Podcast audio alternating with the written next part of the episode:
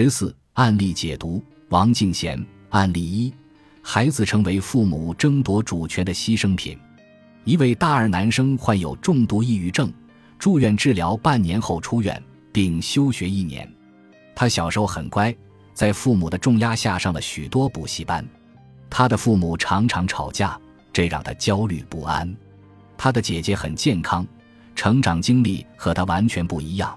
初中离家求学，非常独立，而这个男生一直在父母的控制下生活，并成为父母争吵的牺牲品。案例二：患有双向情感障碍的女孩。这个女孩的状况比较特殊，她作为家里收养的孩子，成了维系养父母婚姻关系的一条纽带。女孩情绪好的时候会做很多事情，家里也会给予很大支持，但一旦双向情感障碍复发，就会回到家里或住院。后来，他的养父和第三者生下了一个男孩。女孩知道后，做出了各种极端行为，伤害自己，离家出走，突然失联，又突然恢复联系。她的心理创伤在于被亲生父母抛弃，极度缺乏安全感，所以她会用极端的方式去试探现在的家庭系统是否稳固。案例三：初中生自残。这个男孩会思考很多关于死亡的问题，会进行自残，但他的家庭看起来很不错，父母关系和谐，相敬如宾。他的成长环境像温室一样，父母能为他提供很好的资源，一路走来非常顺利，学业成绩也很优秀。初三时，他开始出现抑郁症状，和母亲发生言语冲突，进行冷对抗，并通过伤害自己的身体来感受自己的存在。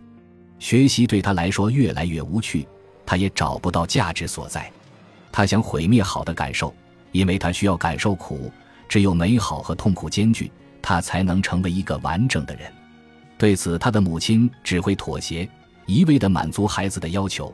这对家庭系统而言是不健康的做法。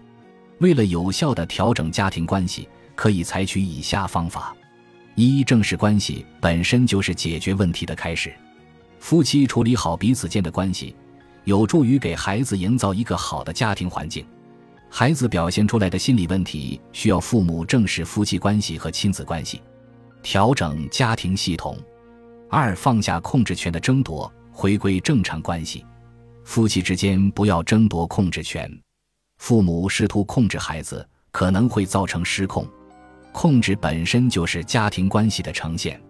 父母不要把过多的注意力放在孩子身上，孩子长期被家长控制，可能会丧失独立的能力。三、划定边界，回到自己的位置上。父母要时刻知道自己的位置在哪里，回归父母的角色，保证孩子的温饱，并为其提供情感支持。四、学着发现对方的优点。父母想想对方的优点，并用笔写下来，看看能写出多少。把你发现的优点反馈给对方，此时家庭气氛是愉悦的，对孩子来说也是有利的。